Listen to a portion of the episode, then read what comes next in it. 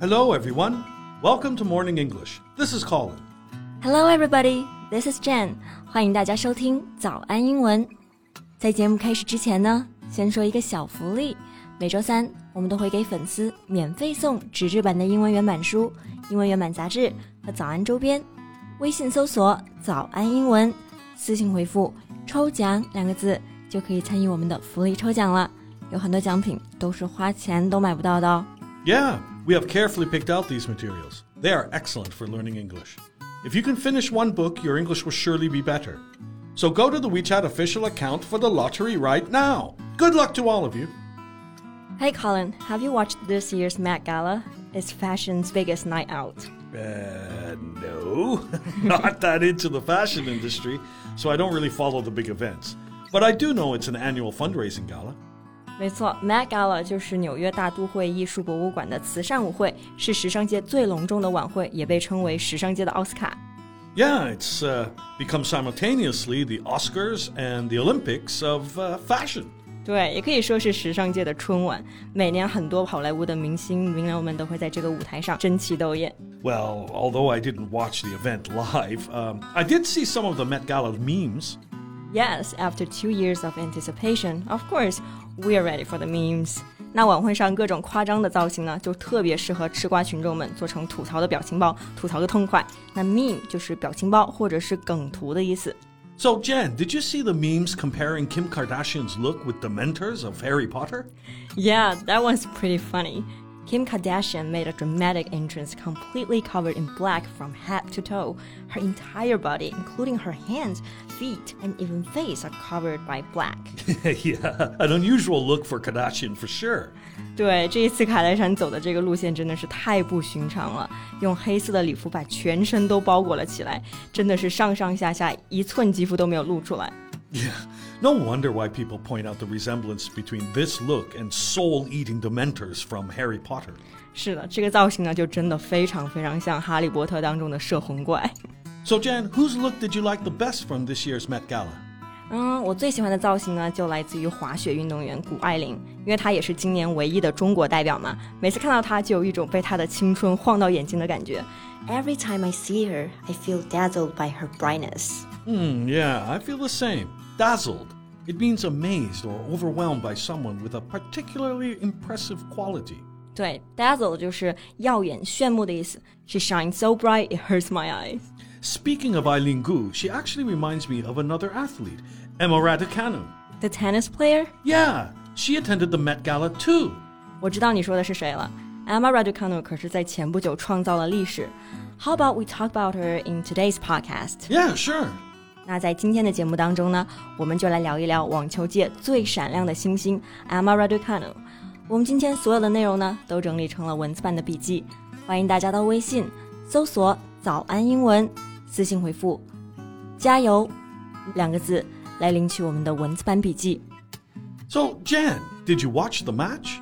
Emma Raducanu definitely managed to announce herself as the nation's brightest young star by making history at the US Open. 对，U.S. Open 就是美国网球公开赛，But I know it's one of the Grand Slam events, right? Yeah, it's the fourth and final Grand Slam event of the year. 对，Grand Slam 就是网球大满贯的赛事，U.S. Open 美网是每年度第四项，也是最后一项网球大满贯赛事。那 Emma 在这一次的比赛当中创造了什么样的历史和辉煌成绩呢？ Well, she is the first qualifier in the Open era to win a Grand Slam singles title with her victory in the finals. 对，Emma 是公开赛历史上第一位赢得单打冠军的资格赛选手。那资格赛在英文当中呢，就是 qualification round。qualifier 也就是指的资格赛选手。Colin, I'm a bit confused. Not every player is a qualifier. Well, a qualifier is a player who reaches the tournament's main draw by competing in a pre tournament qualifying competition rather than automatically by virtue of their world ranking being awarded a wild card or other exemption. 啊，我明白了，就是正赛选手根据排名呢就可以参加，但是如果排名不够的话，就得多打几轮资格赛来看能不能够突围到正赛。 Yeah, that's right. So what's her ranking now after she won the singles title? Well, she soared up the rankings from 150 to now 23. 哇，从一百五十多名上升到二十三名，真的是火箭般的上升速度啊！Soar up 就是表示急速上升、飞涨的意思。 Yeah, to rise rapidly. And also, she is the first British woman to win a Grand Slam singles title since Virginia Wade at Wimbledon in 1977. 对，她也是四十四年来首位赢得大满贯赛事的英国女选手。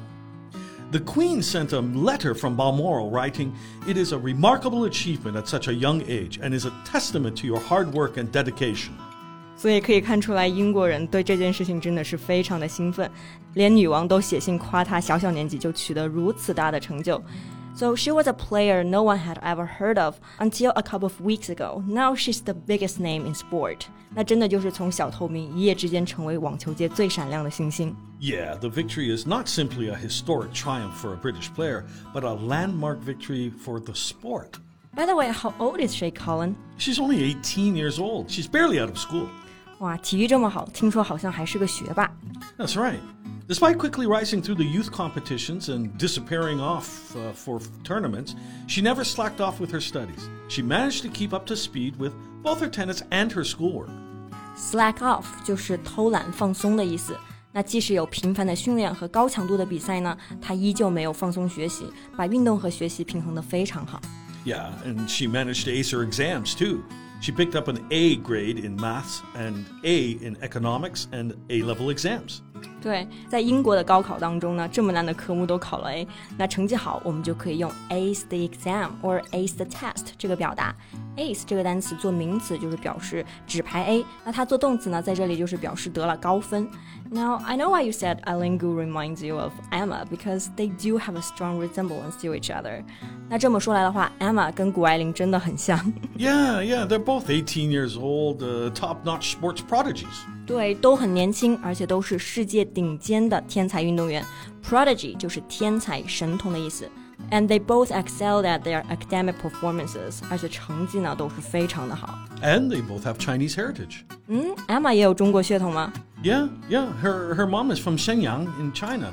Uh, Emma has credited her Chinese roots with keeping her grounded. Ground 这个单词呢，就是大地的意思。Keep somebody grounded 就是说脚踏实地。那他在采访当中呢，还说自己的冲劲和自律很大一部分都来源于他妈妈的家庭。 Yeah, her drive and discipline are in large part thanks to her mother's family. 嗯，可以说是华裔的骄傲。而且我相信他这么年轻，具有这些品质，他的未来一定更加可期。 Yeah. So today in our podcast, we just talked about the biggest rising star in sports, Emma Raducanu. 那今天的节目呢，就先到这里了。那最后呢，再提醒一下大家，我们今天所有的内容呢，都整理成了文字版的笔记，欢迎大家到微信搜索“早安英文”，私信回复“加油”两个字来领取我们的文字版笔记。 Thanks for listening, everyone. This is Colin. This is Jen. See you next time. Bye.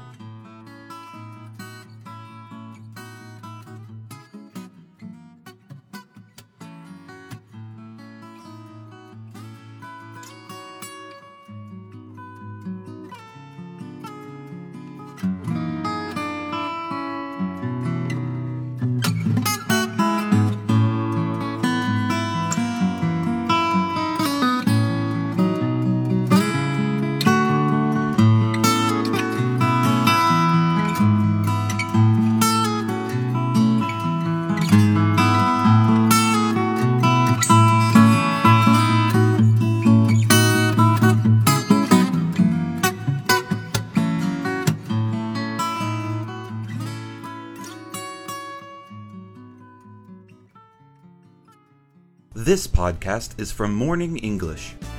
学口语就来早安英文。